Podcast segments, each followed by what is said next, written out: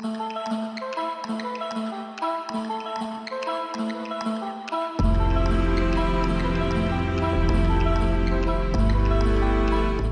soin de ton corps pour que ton âme ait envie d'y rester, ainsi parlait Mahatma Gandhi. Bienvenue dans Pur et Sensé, votre podcast bien-être et santé qui va vous donner justement envie d'habiter votre corps pendant très longtemps. Je suis Véronique Mounier, pharmacien et micronutritionniste et je suis très heureuse de vous accueillir pour ce troisième épisode de notre série consacrée au printemps et à ces désagréments pour notre santé qui peuvent prendre la forme de toutes petites bêtes, hein, loin d'être inoffensives. Mais heureusement, il existe des solutions naturelles pour se prémunir de leurs piqûres ou de leurs morsures et nous verrons ensemble ce que la nature a de meilleur à nous offrir dans ce domaine.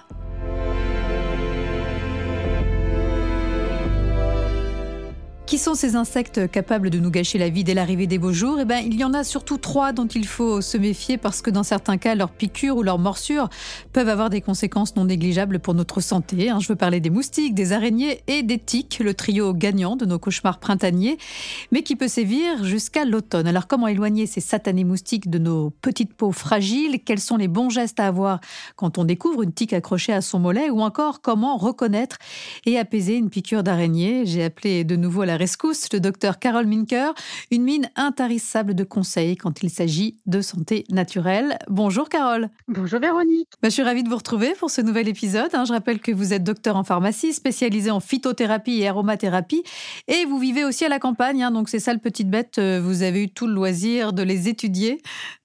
Oui, effectivement, là où je vis, il y a énormément d'insectes, en particulier des mouches. Donc euh, voilà, on peut dire que ce sont des visiteurs assez habituels chez moi. Et justement, pour nous parler plus précisément euh, de cette maladie véhiculée par l'éthique, hein, qu'on appelle la maladie de Lyme, et pour nous parler euh, également de ses conséquences souvent dramatiques pour notre santé, j'ai le plaisir de recevoir euh, Armelle Greffet, ancienne présidente de l'association France Lyme. Bonjour Armelle. Bonjour Véronique. Merci d'être avec nous. Avec plaisir. Alors, dans cet inventaire à la Prévert des indésirables du printemps, je demande les moustiques. Hein. Carole, quelles sont les pathologies qui peuvent être transmises par les moustiques? Alors, il y en a énormément.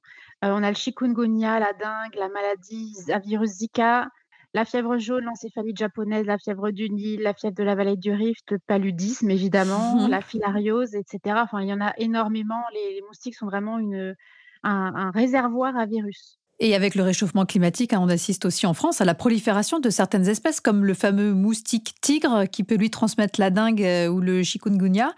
Alors, je ne voudrais pas vous, faire peur, mais euh, c'est vrai que l'incidence de ces deux pathologies a été multipliée par 30 au cours euh, des 50 dernières années dans notre pays.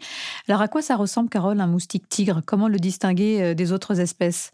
Il est un peu tigré, j'imagine Oui, alors le moustique classique, il est noir, gris foncé. Alors que le moustique tigre, il est vraiment rayé blanc et noir. Donc, on voit vraiment des, c'est comme un, mmh un, petit tigre, ouais. son nom. Son nom. Et surtout, les moustiques classiques sont actifs la nuit, c'est la nuit qui vient nous embêter, alors que le moustique tigre a plus tendance à être actif de jour, donc il va venir nous embêter le jour, et donc au lever du jour et au coucher de la nuit, mais aussi durant la journée, ce qui n'est pas forcément le cas des autres. Et il se reconnaît assez bien et il est en train en fait de remonter des zones chaudes de, l'Afrique vers bah, le sud de la France et puis petit à petit de plus en plus haut. Donc oui, on peut en trouver. Je sais qu'on en a trouvé dans la région de Bordeaux. Et, ce sont des moustiques qui sont de toute petite taille, hein, qui sont tout petits, 5 mm. Oui, oui, ils sont, ils sont pas très gros. Bah, il faut qu'ils puissent passer inaperçus, mais, mais ils sont, ils sont petits mais costauds. et, voilà, donc ici, dans nos pays, ils vont pas forcément être porteurs, par exemple, de Zika, mais mmh il y a eu des cas de chikungunya. Alors, c'était peut-être des cas importés, on ne sait pas encore, mais en tout cas, ce sont, sont pas des moustiques très gentils, quoi. Donc, le, il faudrait vraiment lutter contre l'infestation de ces moustiques-là. Oui, parce qu'en fait, ces moustiques peuvent piquer des personnes qui ont été infectées, par exemple par Zika, lors d'un séjour à l'étranger, et peuvent du coup le transmettre à quelqu'un euh, euh, en France.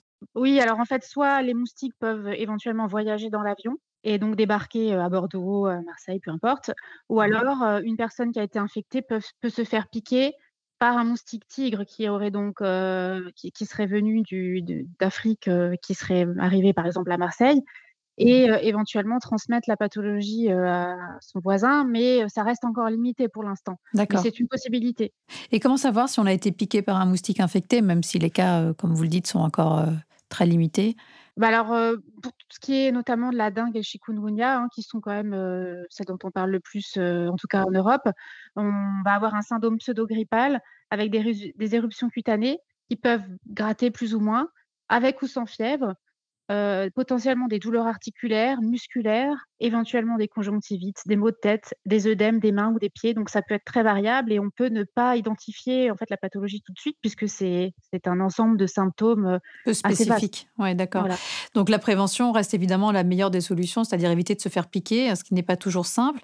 On peut recourir à des répulsifs hein, qu'on achète en pharmacie et qui pour 80% euh, d'entre eux sont chimiques, c'est-à-dire qu'ils contiennent des substances qui sont quand même loin d'être anodines. On est d'accord? Oui, c'est vrai que la plupart des répulsifs vendus dans le commerce contiennent des substances chimiques, hein, qui sont obtenues par l'industrie chimique. Et donc, on a par exemple le DET, l'IR3535, l'icaridine ou encore d'autres molécules non barbares qui peuvent provoquer des irritations au niveau de la peau, mais aussi des, symptômes plus généraux comme de la neurotoxicité, par exemple, surtout quand ils sont utilisés à des doses plus élevées que ce qu'il faudrait. Donc, il faut être très prudent avec ces produits. D'accord, mais, mais sont-ils efficaces? Alors, ils sont efficaces, mais dans une certaine mesure. Et il y a des études récentes en Angleterre qui ont montré que, notamment, un moustique de son nom latin Aedes aegypti, qui est un moustique très répandu, peut être repoussé bien sûr avec le DET, puisque bon, c'est quand même un produit qui est connu pour ça, mais seulement trois heures après, ce moustique semble s'être habitué finalement à ce produit et, n'est plus vraiment repoussé par le produit, comme si ses récepteurs olfactifs devenaient moins sensibles au produit et que rendent ainsi l'insecticide complètement inefficace. Et donc, bah, les, les, personnes vont avoir tendance à en remettre plus tôt que prévu et on va arriver à ces effets secondaires dont on a parlé avant. D'accord. Et si on ne veut pas du tout chimique synthétique avec euh, donc des effets secondaires potentiels et une efficacité, on l'a vu, euh, quand même relative, vers quelle solution naturelle euh, peut-on se tourner, Carole? Alors, on a tout un panel d'huiles essentielles qui vont être efficaces pour, répulser les moustiques, notamment les plus connues, les différentes citronnelles, comme la citronnelle de Java ou d'autres, le géranium rosa, l'eucalyptus citronné. Donc, c'est toutes ces huiles essentielles qui vont avoir une odeur citronnée, qui vont avoir des molécules en commun. actuellement, là, il existe en pharmacie ou en parapharmacie des sprays naturels à base de ces huiles essentielles qui vont être donc vendus prêts à l'emploi. on peut également faire soi-même son propre répulsif en mélangeant les huiles qu'on a envie d'utiliser. Et, voilà, donc c'est quand même beaucoup plus sécuritaire. Pour repousser efficacement les moustiques, diffusez le mélange suivant 10 gouttes d'huile essentielle de citronnelle de Java, 5 gouttes d'huile essentielle de géranium et 90 gouttes, environ 3 ml, d'huile essentielle d'eucalyptus citronné. Et c'est que c'est aussi efficace Ces solutions naturelles sont-elles aussi efficaces que les insecticides chimiques? Alors c'est tout aussi efficace, voire plus en fonction de ce qu'on utilise comme huile essentielle. Et il y a beaucoup moins d'effets toxiques dont on a parlé avant si on suit les recommandations d'usage. Alors, quelques mots maintenant sur les araignées. Comment reconnaître une morsure d'araignée en dehors de la douleur qui peut être très vive? Alors, le, la... Donc, comme c'est pas une piqûre mais une morsure, c'est n'est pas toujours évident à identifier. on peut voir si on regarde bien deux points rouges très peu espacés, mais pas toujours.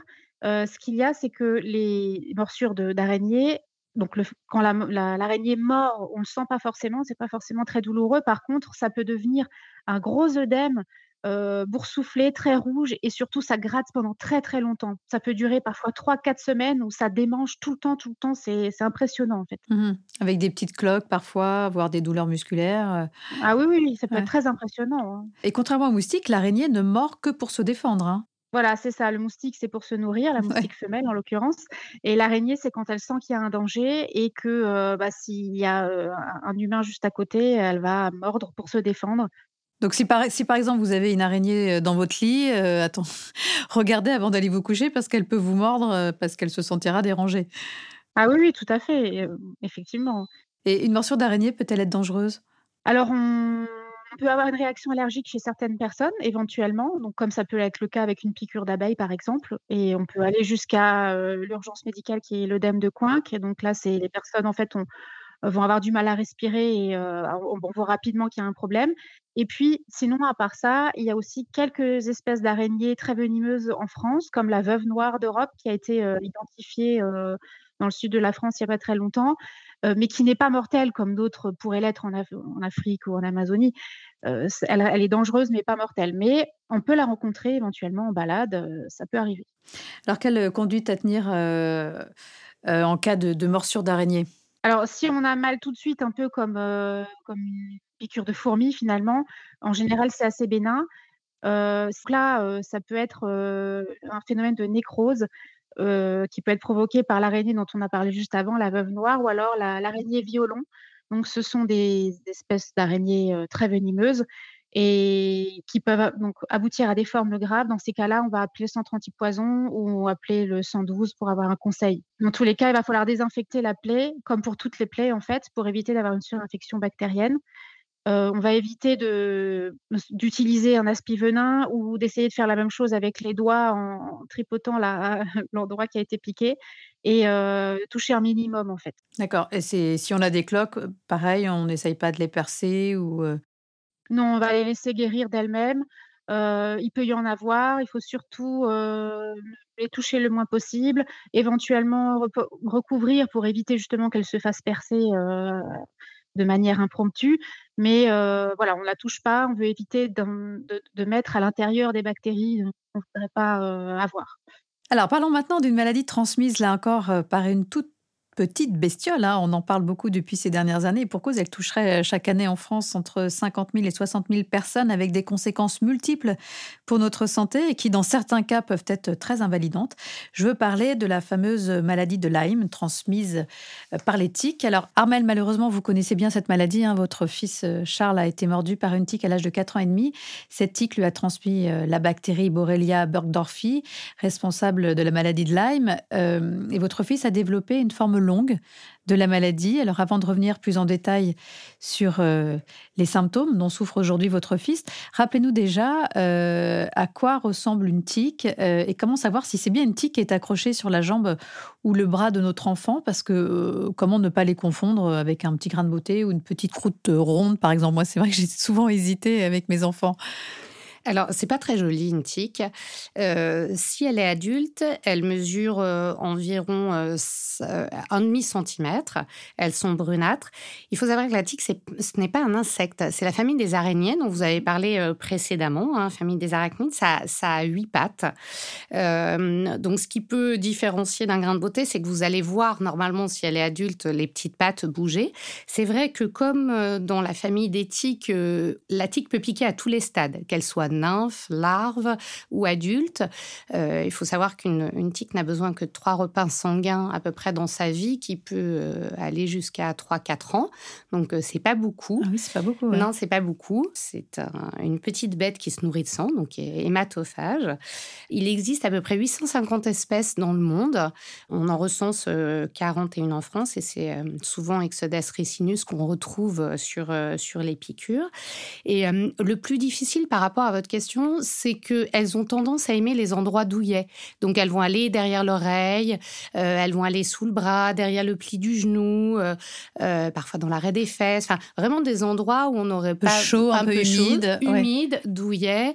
voilà. Donc d'où la difficulté souvent de, de, de, les voir et, et l'importance bah, quand on a des enfants de, de, et qui sont allés dehors, de pouvoir euh, bien regarder.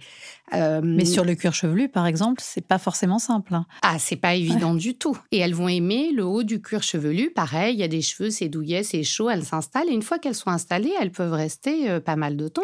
Après, soit elles, restent longtemps, soit après, si elles sont repues, elles vont aussi tomber d'elles-mêmes.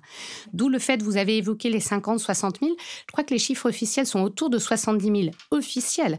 Mais on ne parle pas de tous les gens qui ont pu être piqués et qui sont passés. Exactement, exactement.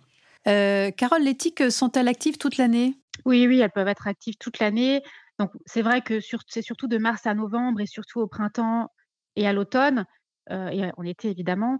Euh, mais il faut savoir qu'en fait, euh, au-dessus de 8 degrés, plusieurs jours d'affilée, on peut tout à fait se faire piquer par une tique quand on va se promener dans des endroits avec, avec des plantes ou des endroits à risque. Surtout avec le réchauffement climatique en cours qui, qui, aggrave en fait encore cette situation. Donc il faut toujours rester bien bien attentif, bien vérifier après les sorties à tous les endroits que Carmel a évoqués et voilà, ne pas se dire que si c'est l'hiver, je suis tranquille. Ce n'est pas mmh le cas. Et quels sont les endroits où on a le plus de risques d'être mordu par une tique? Alors, il y a des plantes que les tiques aiment beaucoup, elles aiment beaucoup rester sur ces plantes. Donc, on a notamment les genêts et les fougères. En fait, c'est aussi des endroits où il y a beaucoup d'animaux à sang chaud qui passent et donc qui, elles vont pouvoir se, se, laisser tomber sur ces animaux. donc, les tiques ne se laissent pas tomber des arbres. Donc, quand on est sous un arbre, on risque rien, en tout cas par rapport aux tiques, mais à d'autres insectes ou à d'autres chenilles éventuellement. Mais en tout cas, elle se réfugie dans les zones de hautes herbes, de végétation dense. on dit qu'elle n'aime pas les châtaigniers, donc ou tout ce qui est autour des châtaigniers. Donc, a, priori, on serait plus tranquille à ce niveau-là. mais en tout cas, il faut vraiment faire attention aux endroits très fréquentés, comme je le disais avant, et les pistes en fait d'animaux, on va essayer de les éviter parce que les, les vont plutôt se concentrer à ces endroits-là. Armel, vous savez euh, où a été piqué votre fils? Euh, Oui, alors très probablement dans notre jardin. Euh, c'est pour ça, par rapport à ce que disait Carole, c'est ce que je voudrais ajouter aussi, c'est que hum, tous les jardins sont en fait aussi des possibles réservoirs à partir du moment où vous avez des passages de petits animaux comme des hérissons, des lapins, pourquoi pas des chevreuils.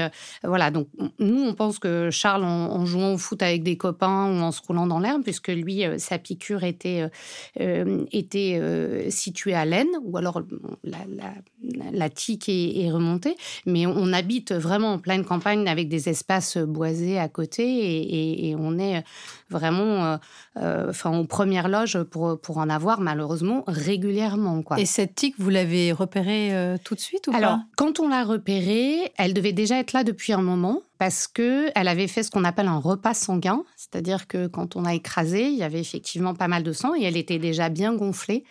Donc, euh, elle avait malheureusement, elle, était là malheureusement depuis plus de 12 heures. Alors, c'est hypothétique ce que, ce, mmh. que, ce que je vous dis, mais c'est vrai que souvent les médecins ont tendance à dire que si la tique est restée moins de 12 heures, le risque de contamination est moins important. Il n'y a pas non plus d'études qui permettent vraiment de, de pousser là-dessus, mais, mais, mais c'est quand même un repère. Et lui, pour, pour nous, il l'avait au moins depuis plus de deux jours, on était passé à mmh côté. Quoi. Mmh. Alors justement, en parlant de, de contamination, 15% des tiques seraient porteuses de cette fameuse bactérie hein, baptisée Borrelia burgdorffi. Vous confirmez ce chiffre, Armel, à peu près? Oui, je dirais même parfois, enfin sur des études qui ont été faites on en reparlera peut-être un peu plus tard, mais par, euh, en épidémiologie dans l'Est de la France, euh, ils annoncent même un petit peu plus. Hein. On monte jusqu'à 29% euh, parfois, mais c'est toujours difficile parce que la population est tellement aujourd'hui importante. Il faut qu'on fasse des moyennes. Au niveau du territoire, on n'est pas égal, même si maintenant on arrive à en trouver sur tout le territoire français. Pendant longtemps, on disait qu'on mhm. en trouvait que, on en parlait avec Carole, que dans l'Est de la France. Aujourd'hui, tout le territoire français est, touché. C'est un chiffre en hausse? Oui, Hmm. Comment on l'explique ça? Alors, c'est difficile euh, d'expliquer. Euh, je pense que vous l'avez évoqué, le réchauffement climatique fait qu'il y a quand même, enfin, ça, ça, pullule. Hein, euh, voilà, on en voit de, de, plus en plus. mais j'ai pas, pas d'explication aujourd'hui scientifique. Je ne sais pas si Carole pourrait nous en donner sur, sur ce point. Carole? Je ne sais pas, mais je pense que l'impact de l'homme sur les environnements naturels n'est pas non plus anodin. Mmh. anodin. Voilà. alors oui, c'est vrai qu'on déboise, on reboise, etc. Mais alors on met pas forcément. parfois, on voit des forêts avec une seule essence, alors qu'il faudrait en planter beaucoup plus. Et puis l'homme est très présent dans, certaines zones. Dans certaines zones, par exemple en Alsace d'où je viens, on a on a rasé toute la forêt en fait, donc il reste juste des petits des petites zones en fait de, bosquet par-ci par-là, mais je veux dire, ça, ça aide pas, hein, ça c'est sûr. Euh, je pense qu'il y a de ça dans l'histoire. alors, si on a été piqué par une tique, euh, quels sont les signes qui pourraient nous faire suspecter une contamination euh, par cette fameuse bactérie, Carole? Alors, évidemment, il y a le fameux érythème migrant dont, on parle souvent, qui est présent dans 60 à 90% des cas. Mais avant de décrire cet érythème migrant, il faut dire qu'il n'est pas systématique. Donc, soit il ne peut ne pas être présent, on, ne peut, on peut ne pas le voir, on ne le voit pas, ou alors il est là, mais il n'a pas du tout la forme de l'érythème migrant des livres. Quoi. Parce qu'un érythème migrant, vous pouvez nous le décrire, c'est une tache rouge qui est en forme d'anneau, c'est ça? C'est ça. Donc, ça va être une tache qui va grandir en forme d'anneau. Donc, il va y avoir un anneau rouge qui va grandir, grandir autour du point de piqûre de la pique, qui peut être lui aussi légèrement rouge, mais c'est surtout cet anneau qui est impressionnant. Et donc, du coup, comme l'anneau rouge s'étend, au milieu, si vous voulez, ça va reprendre la couleur de la peau. Donc, ça va être un, ça peut être parfois très grand, hein, cet anneau érythème migrant, mais il n'est pas forcément systématique. Des fois, on peut avoir une lésion un peu rouge, mais atypique, qui ne va pas forcément nous faire penser à ça, mais qui peut être ça. Donc, c'est pas, parce qu'on n'a pas l'anneau, voilà. C'est pas parce qu'on n'a pas l'anneau qu'on n'a pas, qu'il se passe rien. Et, justement, qu'est-ce qu'il y a d'autres signes qui pourraient nous mettre sur la voie? Alors, on peut éventuellement avoir une fièvre ouais, qui peut apparaître. Donc, si c'est en plein été, on peut se poser la question, effectivement. Les symptômes grippaux, en fait. Hein. Mhm. Ça, ressemble beaucoup à des symptômes grippaux. Donc, euh, un peu de mm, fièvre, douleur articulaire, douleur musculaire. oui. C'est ça. Vous voyez, il faut faire attention. Et dans le cas de Charles, euh, Armel, cet érythème était-il présent? Ah oui, il était bien présent. Euh, c'était une époque où la maladie était euh, pas très connue. Ça fait plus, enfin pas très connue, en tout cas en France. ça fait plus de dix ans. Et, et nous, moi, j'ai été interpellée par par mon papa, hein, le grand-père de, de, Charles. Et, et, effectivement, comme le disait Carole, au départ, le médecin nous a dit oh non, c'est rien. S'il a été piqué, bah oui, c'est c'est euh, le reste de la piqûre quoi, qui a créé cette, cette petite inflammation. Puis en fait, cet érythème, euh, comme Carole expliqué, a grossi. Et en plus, quand le nom de migrant, il le portait bien parce que ça pouvait se déplacer un peu, si vous voulez. Ça, se déformait, ça, ça, bougeait. Et donc là, j'ai reconsulté, euh, donc encore au bout d'une semaine, parce qu'en fait, il est resté presque dix jours, l'érythème migrant. Donc mhm. ça, ça, dure quand même un peu. Euh, il apparaît pas forcément tout de suite hein, euh, par rapport à mhm. ce qui était dit. Donc Carole l'a bien dit. En plus, il n'apparaît pas systématiquement. Hein. On considère qu'une personne contaminée sur deux n'ont pas, pas eu de, de d'érythème. Et donc là, euh, on a fait effectivement un test euh, qui s'est avéré positif. Et, Vous avez euh, fait un test sanguin? Un test sanguin. D'accord, donc il y avait les anticorps anti. Exactement, donc c'est le, test ELISA. En France, vous avez deux tests hein. c'est le test ELISA et le test Western Blot. Donc si ELISA est positif, on fait quand même, on valide avec un Western Blot. Donc ils étaient effectivement tous les deux positifs. Et donc il a été traité en antibiothérapie pendant trois semaines. Ça, c'est le traitement habituel qu'il faudrait mettre en place euh, le plus tôt possible, en fait, dès qu'on dès qu'on soupçonne une contamination. Ça, c'est sûr. Aujourd'hui, on peut plus se poser la question à partir du moment où il y a risque par risque. Je sais qu'il y a des gros sujets sur les antibiotiques, avec les antibiorésistances, etc. Là, on est quand même sur une maladie qui est suffisamment sérieuse euh, pour dire qu'il faut pouvoir traiter rapidement. Donc, même si on a un doute sur ce fameux érythème... Normalement, les médecins doivent dans ces cas-là, parce qu'en plus, sur les tests, on sait qu'aujourd'hui, il y a, une difficulté, il y a un manque de fiabilité. Euh, vous pouvez aussi faire le test parfois trop tôt et donc le test ne soit pas encore euh, positif. Normalement, il y a toujours un délai, hein, ce que disent les, scientifiques là-dessus. Euh, et, c'est vrai que si on passe à côté, bah, ça peut avoir des conséquences euh, dans un certain nombre de cas qui sont embêtantes. Donc moi, je pense qu'il vaut mieux, et, les recommandations aujourd'hui de, la Haute Autorité de Santé, entre autres, vont, vont dans ce sens-là, de vraiment avoir un traitement minimum de 15 jours. Quoi. Mm. Parce que si on est passé à côté d'une contamination par cette bactérie, ou s'il n'y a pas eu de prise en charge antibiotique immédiate, hein, comme dans le cas de Charles, ou encore s'il y a eu une recontamination qui est passée inaperçue, quelles sont les, conséquences aujourd'hui connues sur notre organisme? Je crois que votre fils, lui, a, développé une atteinte rénale hein, suite à cette, euh, à cette contamination. C'est ça. Alors, euh, la problématique qu'il peut y avoir chez, certaines personnes, et là, on n'est pas en capacité non plus hein, sur un plan scientifique d'expliquer pourquoi chez certains et pas chez d'autres, il peut y avoir une évolution tardive, longue on le voit avec le Covid, hein, c'est un mmh peu un terme maintenant qui est utilisé, avec des atteintes qui vont être beaucoup plus graves, d'ordre neurologique. Donc des fourmillements, de la dépression, de la fatigue. La fatigue, euh, exactement. Parfois, ça peut être vraiment des neuropathies euh, extrêmement fortes, des problèmes articulaires. Il est possible que des gens qui aujourd'hui soient diagnostiqués euh, fibromyalgiques, ou il y a toujours cette discussion, est-ce qu'une sclérose en plaques en est vraiment une ou pas chez certaines personnes mmh qui ont été euh, contaminés euh, par Lyme. Il y a des problèmes cardiaques qui peuvent se mmh révéler aussi, dermato. il y a vraiment un, ensemble de symptômes. Alors, chez mon fils, effectivement, ça s'est logé sur les reins, ce qui est un peu plus rare. On le retrouve dans, chez les animaux. voilà, beaucoup. Hein, les, en même temps, il a été piqué, il a été mordu au niveau de l'aine, hein, c'est ça? Exactement. On n'est pas très, très loin du rein. Exactement, on n'est pas très loin. Mais c'est vrai que pour les personnes, c'est difficile aujourd'hui de savoir pour les personnes qui, qui sont sur une forme longue tardive, pourquoi? Mhm. C'est ce que vous dites. Est-ce que ça va être une recontamination? Est-ce que la bactérie euh, est restée là, n'a pas voulu partir, a une forme un peu dormante?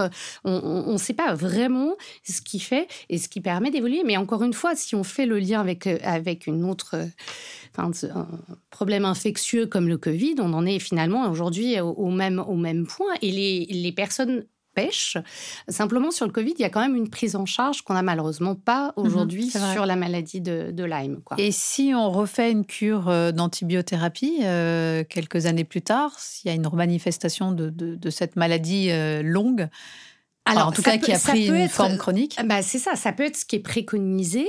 Euh, la difficulté aujourd'hui, c'est qu'on manque de recul sur la recherche scientifique. Et donc, chez certaines personnes, les antibiotiques vont peut-être être efficaces, et puis chez d'autres, ils ne le mhm. seront pas. quoi. C'est vraiment une grosse difficulté aujourd'hui. Je pense que, alors, on, insiste beaucoup euh, au niveau des associations sur ce besoin au niveau de la recherche pour comprendre, parce que on a effectivement en France de nombreuses personnes qui sont en errance par rapport à cette pathologie, avec des souffrances terribles, qui ont développé une forme longue de la maladie, c'est-à-dire que la bactérie n'a pas été euh, mm. n'a pas été détruite, qu'elle a disséminé euh, qu'elle a disséminé un peu partout dans l'organisme. C'est ça. Et qu'est-ce qu'on peut faire aujourd'hui pour ces gens-là? Ben, c'est compliqué par exemple, dans le cas de Charles, donc il y a cette euh, glomérulonéphrite. Nous, aujourd'hui, Charles, il est à la fois suivi euh, par rapport à sa, pathologie rénale, parce qu'il a besoin quand même d'avoir un mhm. traitement pour soutenir cette, cette fonction rénale qui aujourd'hui est altérée. Il a 15 ans et demi, Charles. Hein. C'est ça. et il a été mordu à 4 ans et demi. c'est ça. Et puis euh, après, ben, il y a un ensemble de choses qu'on peut faire pour accompagner l'organisme, euh, voilà, euh, renforcer, aider le, le, le, système immunitaire, faire attention parfois à l'alimentation, c'est-à-dire essayer d'avoir une alimentation qui soit pas trop inflammatoire. voilà, pas toujours facile avec un adolescent de 15 ans. ça, je veux bien mais, croire. Mais nous, on aspire vraiment quand même à ce qu'au niveau de, de, de, la recherche, dans les années à venir, il y, ait des choses qui puissent être, être faites, mises en place. J'entends que ce soit pas simple par mmh contre. Parce que, voilà, vous voyez, vous avez certaines pathologies, ben voilà, c'est localisé à tel endroit, on va dire, on va cibler, on va travailler, on va prendre un traitement, ça va marcher, on va l'éradiquer ou pas, on recommencera notre traitement.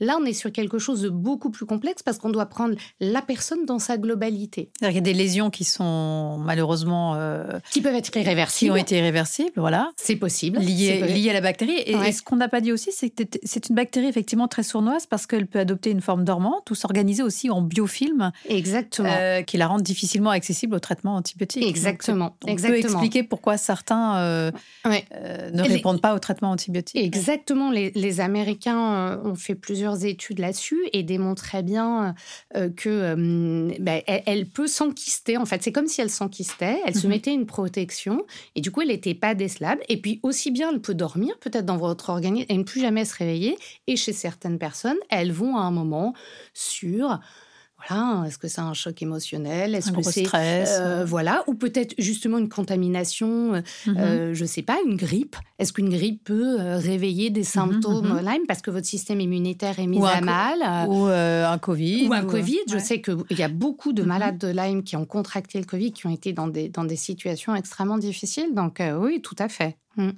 Donc, vous nous parliez justement de, soutenir l'immunité, que c'était important pour ces patients-là, euh, donc en phytothérapie, en micronutrition également. Carole, en aromathérapie, qu'est-ce qu'on peut proposer en accompagnement des traitements antibiotiques, justement, pour renforcer leur efficacité et aussi pour limiter le, risque de rechute?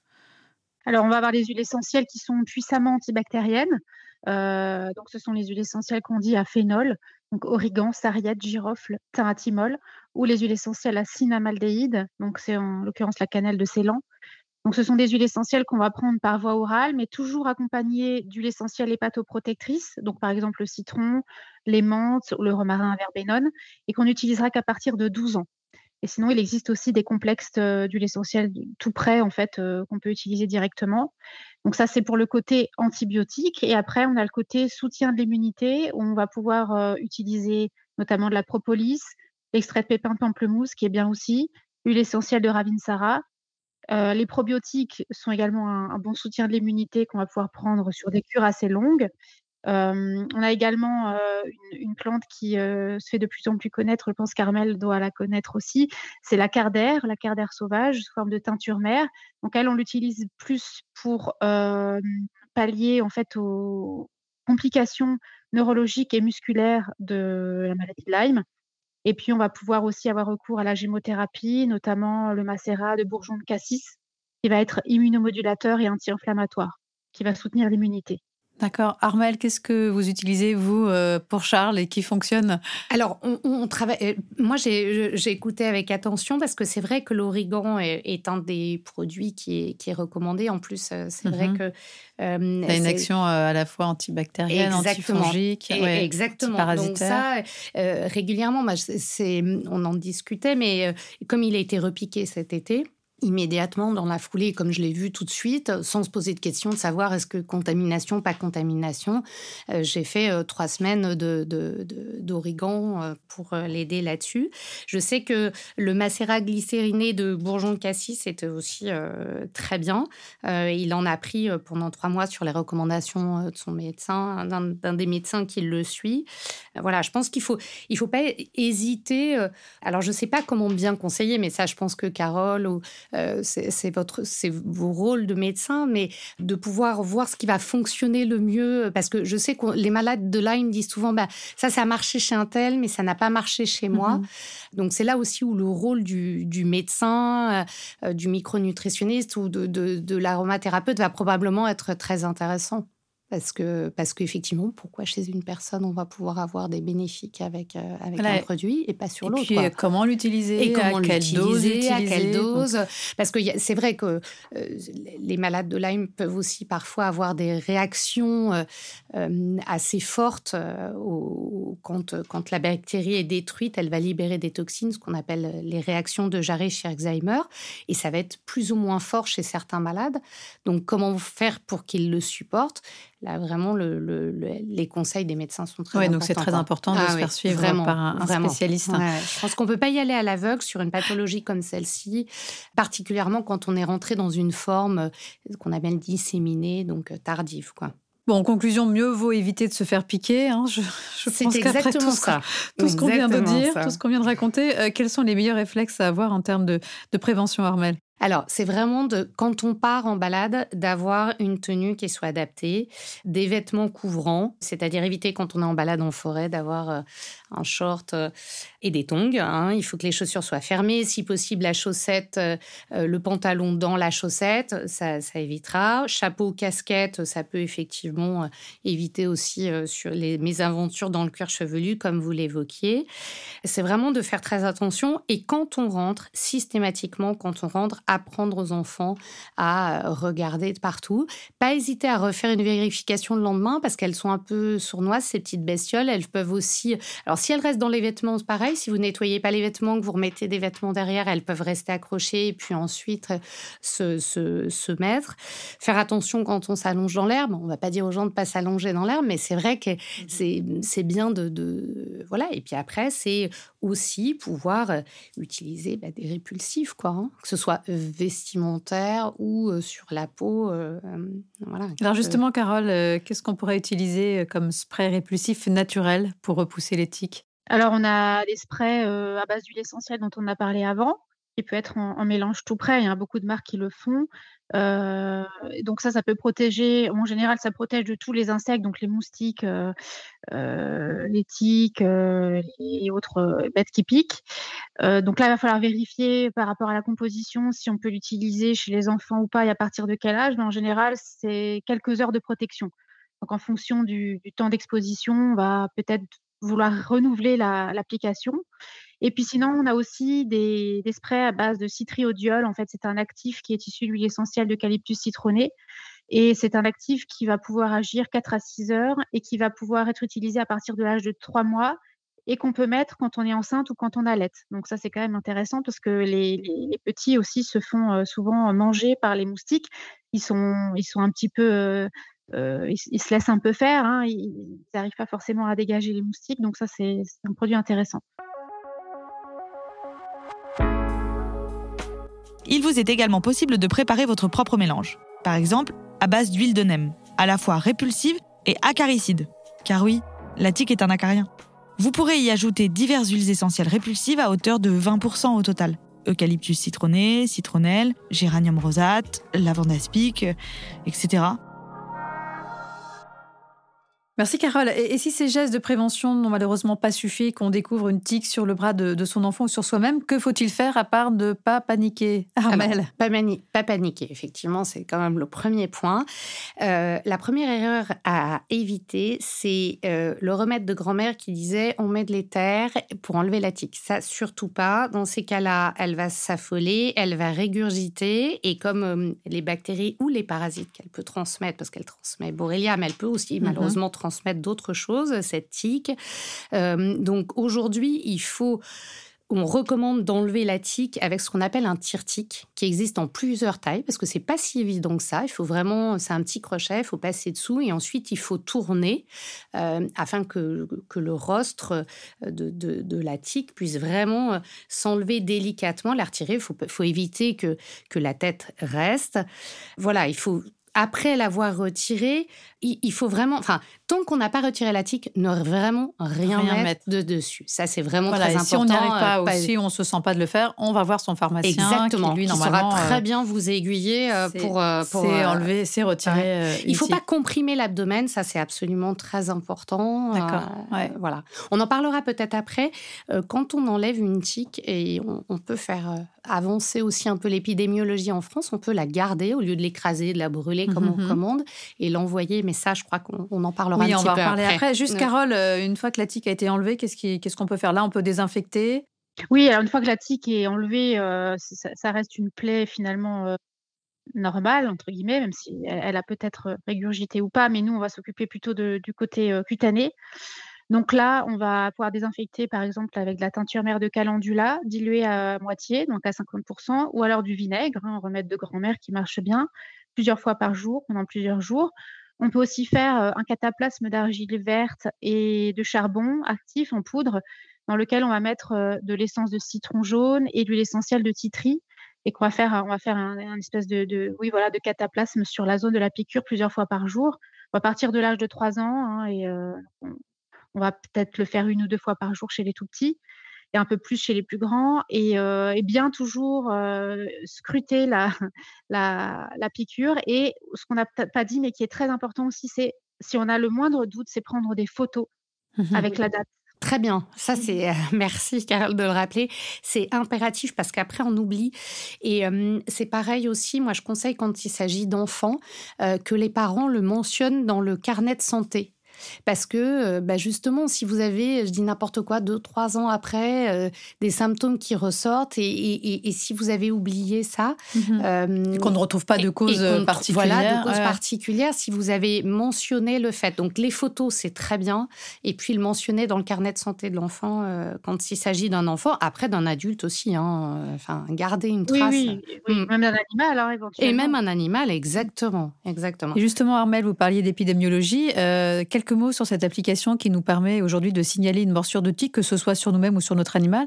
Hein, c'est une application qui s'appelle euh, tout simplement signalement tic. Exactement. Et elle est très utile aujourd'hui pour la recherche scientifique euh, autour de cette maladie. Exactement. Elle a été euh, créée dans le cadre d'un programme de recherche participative qui a été coordonné par l'INRA. Vous avez deux chercheurs qui font un boulot extraordinaire là-dessus, donc CITIC. Cette application, vous pouvez la prendre. Elle est, enfin, vous la mettez sur votre téléphone. C'est extrêmement simple. Et à la moindre piqûre de tique, comme vous le disiez, que ce soit vous, votre enfant, vos enfants, vos animaux, vous allez le signaler. Ils vont vous demander euh, tout un tas d'informations sur euh, l'âge, euh, la localité. voilà. Et c'est ce qui va aujourd'hui permettre aussi d'avancer sur bah, la répartition sur le territoire.